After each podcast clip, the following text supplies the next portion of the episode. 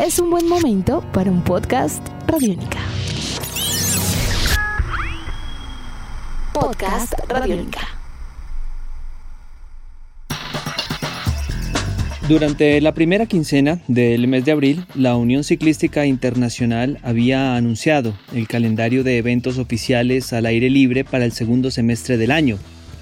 Conforme han pasado los días y claramente las semanas, el panorama en varios países parece cambiar de dinámica y nuevas competencias aparecen en el horizonte. Así comienza Tribuna Radiónica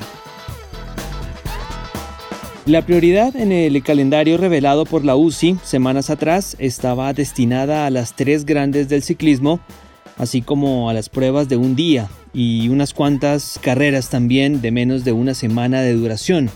Así lo habíamos también informado hace algún par de semanas atrás en, una edición previa de Tribuna Radiónica. Pues bien, en eh, un nuevo comunicado liberado por la Unión Ciclística Internacional, la entidad ha dado a conocer mm, la realización de nuevas pruebas, las cuales eh, comenzarán a disputarse, ojo, desde el primero de julio, extendiendo el plazo o el calendario establecido inicialmente desde el primero de agosto. Acá, en consecuencia, ya estamos hablando con las nuevas incorporaciones en el calendario de un total de 91 pruebas. Es decir, que de las 24 inicialmente autorizadas, 67 fueron agregadas, aunque todas, por supuesto, están sujetas al comportamiento de la pandemia en distintas regiones del mundo. Comienzan en ese orden de ideas a aparecer en el horizonte pruebas en categorías, por ejemplo, junior y sub-23, así como competencias catalogadas como criterium. ¿Cuáles son ese tipo de pruebas?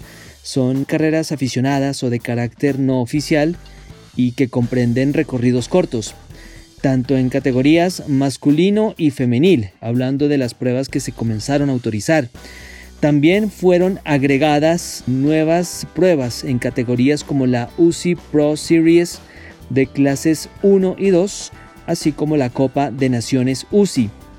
Con estas nuevas incorporaciones, el ciclismo volverá a las carreteras el día 2 de julio en Rumania con la Sibiu Cycling Tour.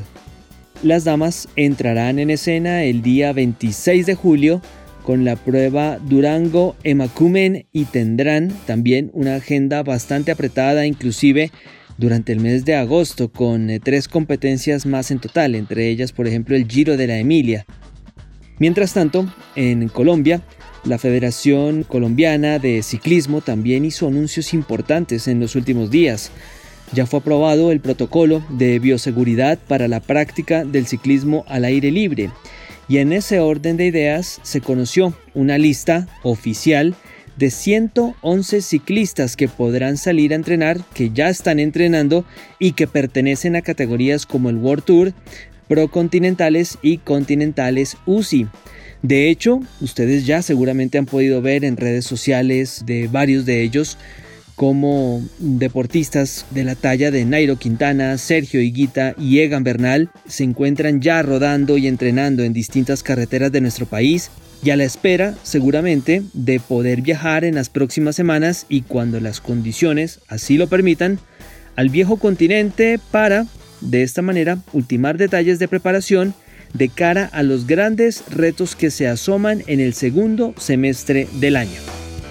Edición de este podcast a cargo de Juan Pablo Pérez. Mi nombre es Juan Pablo Coronado y nos volveremos a ver pronto en otra edición de Tribuna Radiónica.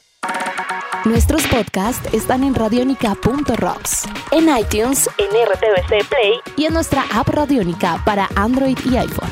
Podcast Radiónica.